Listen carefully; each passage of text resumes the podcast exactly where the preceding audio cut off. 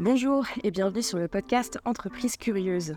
Je suis Hortense Chadapo et je suis très heureuse de recevoir aujourd'hui Sybille Lemaire. Bonjour Sybille. Bonjour. Vous êtes directrice exécutive de Bayard, éditeur de presse écrite et audiovisuelle.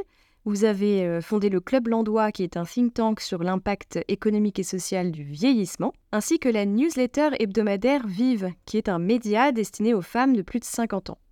Vous êtes euh, également membre du conseil d'administration de Force Femmes, une association euh, qui accompagne et soutient les femmes de plus de 45 ans sans emploi euh, dans leur démarche de retour à l'emploi et de création d'entreprise. Alors, au regard de votre expérience euh, professionnelle, mais surtout de votre engagement en faveur des femmes et des seniors, que vous évoque la notion de curiosité appliquée à l'entreprise? C'est une très bonne question. L'ouverture à l'autre, au monde, et la capacité à capter les transformations de l'entreprise. Voilà comment je vous répondrai. Je pense qu'aujourd'hui, là, on le sait, l'entreprise se transforme. Si je devais développer, je dirais qu'il y a trois grands champs de transformation, qui est bien évidemment euh, tout l'enjeu du développement euh, durable, l'écologie. Il y a la tech, mais il y en a un troisième sur lequel effectivement moi je travaille plus particulièrement, qui est la transformation de la relation au travail. Donc ça s'exprime euh, dans les lieux que vous avez évoqués qui semblent effectivement assez diverses. Alors je tiens à préciser parce que, que Landois, ça s'écrit L-A-N-D-O-Y et c'est la contraction des deux premiers démographes, Adolphe Landry et Louise Duroy. On est content parce qu'il y a un homme et une femme qui ont travaillé à ce qu'on appelle un peu trop souvent le choc démographique. J'ai une appétence très forte à la démographie parce qu'il n'y a pas de choc à avoir. En fait, la démographie, c'est une science exacte. Ce qui est plus particulier, notamment dans l'entreprise, c'est la difficulté que nous avons à euh, mettre en œuvre cette transformation qui est euh, en quelque sorte euh, inéductable. Voilà. Et elle a ceci d'intéressant que la France vieillit, elle vieillit vite. On en voit tout à fait les conséquences dans l'entreprise. Pour donner des chiffres, la France perd 60 000 naissances depuis 10 ans. Donc les 600 000 postes manquants aujourd'hui, à un moment où on est tous en questionnement sur notre capacité de productivité, là où on est tous effectivement dans une volonté de réindustrialisation du pays, vous voyez bien qu'il y a un impact extrêmement précis et concret qui est de dire par où va passer cette productivité? Fondamentalement par notre capacité à ce qu'il y ait plus de personnes qui travaillent à un moment même où nos salariés disent qu'ils ont effectivement une volonté différentes de rapport euh, au travail. Donc ça, c'est des impacts très concrets pour l'entreprise. Il y en a d'autres. On voit qu'il y a une appétence beaucoup plus forte sur la santé au travail, qui était un sujet qui n'avait pas forcément été euh, pris en considération à la hauteur des attentes des salariés.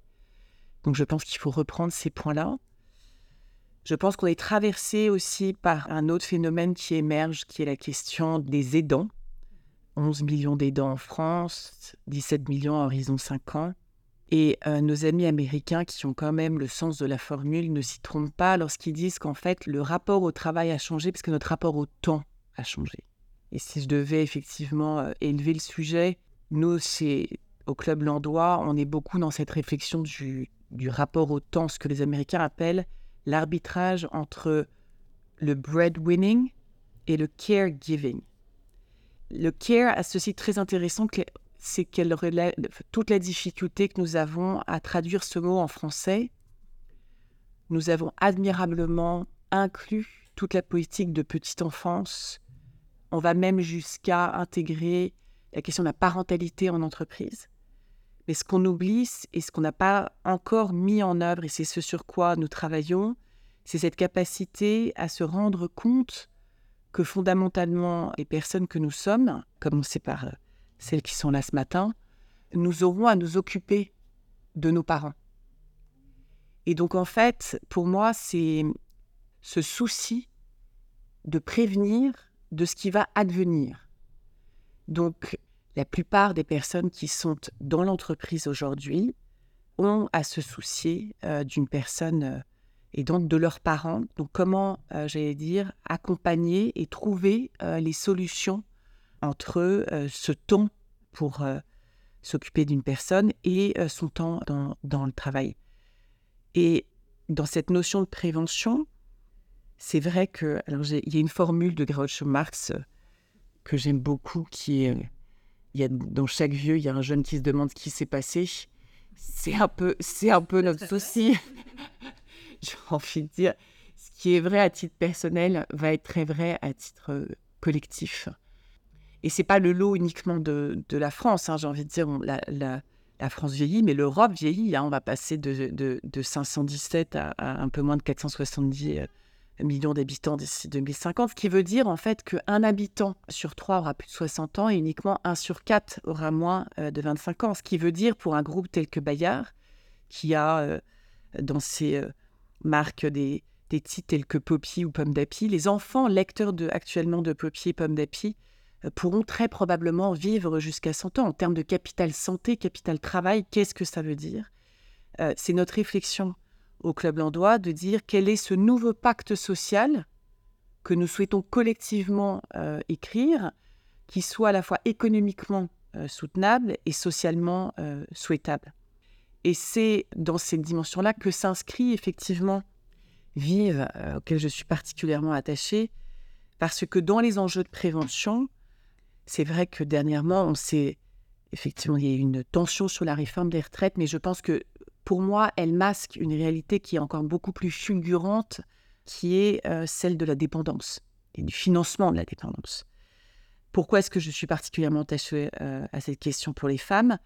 C'est que les femmes aujourd'hui euh, en France ont un souci de, j'allais dire, de connaissances économiques et, financières. Elles ont des risques de précarité qui sont plus fortes que celles des hommes. C'est dû effectivement aux, inégalités de salaire hein, qui, perdurent en 2023. C'est dû aux ruptures professionnelles qui sont plus importantes. C'est aussi euh, des options de choix de carrière avec euh, des secteurs d'activité qui sont moins disants d'un point de vue de salaire. Et puis, c'est l'augmentation très forte euh, des, familles monoparentales, d'où la question effectivement de la parentalité en entreprise qui prend toute sa force, j'allais dire, dans ces questionnements-là. ce qui conduit à ce que aujourd'hui 30% des femmes qui passent à la retraite touchent moins de 860 euros par mois. Alors c'est assez vertigineux comme chiffre, ça l'est d'autant plus lorsque vous savez que les femmes ont en plus de ça une espérance de vie qui est euh, quasiment 10 ans supérieure à celle des hommes. Donc lorsque vous mettez bout à bout tous ces éléments, vous voyez bien qu'il y a une urgente nécessité à éduquer euh, les femmes, euh, j'allais dire, sur leurs économies, leurs finances, sans qu'il y ait un besoin d'avoir, j'allais dire, un, trop plein d'argent. Moi, la, la prévention que je fais, c'est dans l'arbitrage de votre temps. Je suis bien intéressée pour savoir ô combien le temps est quelque chose de très précieux et qu'on en manque. Euh, mais je pense que dans les arbitrages, il faut prendre le temps de s'occuper de ses finances. Vous avez parlé des trois grandes transformations de l'entreprise. On a beaucoup parlé de la troisième, la, transformation des relations au travail. Vous évoquiez aussi euh, le développement durable et la tech. Est-ce que vous pensez qu'il y a un décalage entre la curiosité qu'expriment les entreprises envers les deux premiers segments et le temps ou l'énergie qu'elles consacrent à prévoir euh, les grandes transformations? Est-ce qu'il y a une certaine myopie des entreprises, de la société peut-être en général, sur ces grands enjeux je pense que l'entreprise a appréhendé un champ de transformation qui est, euh, on vient de l'évoquer, extrêmement nombreux, extrêmement divers. Et je pense qu'elle en a conscience. je pense que ce n'est pas une question de myopie. Je pense qu'il y a au contraire une très grande conscience euh, de ces enjeux-là. Euh, la difficulté, comme toujours, est la mise en œuvre de ces transformations au sein de nos entreprises. Euh, très concrètement, pour un sujet que je connais mieux, lorsque vous prenez le sujet du vieillissement, euh, une fois que vous avez évoqué le fait, et c'est une réalité dans l'ensemble des entreprises, puisque au Club Landois, on a plus de 20 entreprises, et, euh, je suis à l'initiative de la charte d'engagement des entreprises envers les collaborateurs et collaboratrices de plus de 50 ans. Pourquoi a-t-elle été mise en place? Parce que toutes les études dans l'ensemble des entreprises en France et internationales démontrent que la discrimination la plus forte reste l'âge. Voilà. C'est l'âge. Une fois qu'on s'est dit ça, vous dites qu'est-ce que je peux mettre en œuvre pour y remédier? C'est pas tant que vous ne le voyez pas.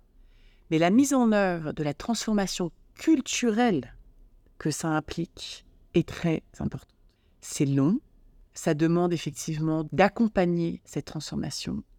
Et il y a quand même une accumulation de transformations où il y a comme, j'allais dire, une sorte de goulot d'étranglement des, transformations. Il y a un moment où, où vous dites, je ne peux pas tout faire. La question que ça pose, c'est est-ce qu'on rend ces formations obligatoires pour l'ensemble des salariés avec, j'allais dire, une tension encore plus forte sur les managers qui aujourd'hui nous disent attention, j'en peux plus. Et on les comprend. Et pour autant, j'allais dire, elles sont toutes les trois tout aussi importantes. Et je pense que c'est l'accélération de ces, de ces transformations, c'est-à-dire que vous n'avez pas le temps d'avoir de, essayé de vous dire, bah voilà, sur l'écologie, que arrive l'IA, qu'est-ce que ça veut dire sur nos métiers, qu'est-ce que ça veut dire sur... Euh, voilà. Moi, ce que je pense, c'est que culturellement, effectivement, l'âge reste un, un, événement discriminant qui a un, un impact très négatif sur euh, la considération d'un certain nombre de salariés dont on a vraiment besoin, et encore plus que jamais euh, aujourd'hui. La question de l'IA, de l'écologie et la question aussi du, vieillissement, moi, me pousse à dire qu'on a aussi un enjeu sur la notion d'éducation à tout âge. C'est comme s'il y avait un droit pour moi à l'éducation à tout âge. On a cette idée euh, tout compte fait que je nais, je grandis, je m'éduque, je travaille, j'arrête de travailler et je meurs. Je pense que ce temps-là, il est arrêté. Il ne correspond plus à la réalité de notre vie aujourd'hui. Et c'est toute la difficulté après que ça, c'est que moi je crois beaucoup plus à cette notion de, de cycle de vie, d'étape de vie où vous avez des moments où vous avez une appétence à accélérer professionnellement, mais ça veut dire aussi qu'il y a des temps de décélération qui sont euh, importantes. On a une relation au travail qui est très particulière en France, qui est dans une, en tout cas dans une projection ascendante permanente, parce que on a un rapport à l'ancienneté qui est très important. Est-ce que c'est pas notamment un rapport au temps de travail et la productivité qui devraient être des voies de passage, à mon avis, euh, j'allais dire, qui pourraient être des solutions apportées sur des cycles de travail? On le voit notamment sur la question euh, des seniors, hein, où ils sont encore trop nombreux à avoir été sortis euh, du marché du travail. Donc, ce n'est pas tant une question de mobilité, de formation, que d'acceptation de les remettre dans un travail. Raison pour laquelle, j'allais dire, un temps déterminé qui laisserait la possibilité à la fois aux salariés euh, de pouvoir euh, passer euh, à la retraite en temps plein sans mettre une pression trop importante de l'entreprise qui aurait à garder ses salariés trop longtemps. Je pense qu'il y a voilà, des considérations et des transformations qu'il faut pouvoir discuter aujourd'hui, permettant ainsi, j'allais dire, un rapport au travail qui, effectivement, doit aborder tous ces changements à la fois une, forme de révolution quand même culturelle, une transformation culturelle, et puis euh, aussi euh, dans le dialogue social, euh, des, de nouvelles règles plus en phase avec la réalité du monde du travail et de ces transformations. Alors peut-être une, dernière question plus personnelle. On parlait de curiosité. Comment est-ce que vous entretenez votre propre curiosité? Par la lecture. Beaucoup les échanges construits avec un certain nombre de personnes. J'aime beaucoup travailler avec des personnes qui arrivent de secteurs très différents. Ce qui me nourrit, c'est de pouvoir discuter de ces questions-là, de lire euh, François Hertog, Chronos sur le, temps, de pouvoir avoir des économistes, d'avoir euh, des démographes. Je pense que les notions dont on a besoin de discuter ce matin relèvent aussi beaucoup d'enjeux de sémantique. Nous avons besoin de sémiologues. Et voilà, et je pense que c'est ce, toutes ces composantes euh, qui nourrissent la réflexion et maintiennent une très forte curiosité. Merci Sybille, on a, je retiens le, terme du, temps, puisque c'est à la fois l'exemple que vous nous avez donné dans vos lectures et puis le fil rouge de notre conversation précédente. Merci de nous avoir accordé une part du vôtre ce matin. Merci. Et à très bientôt. À très bientôt, merci.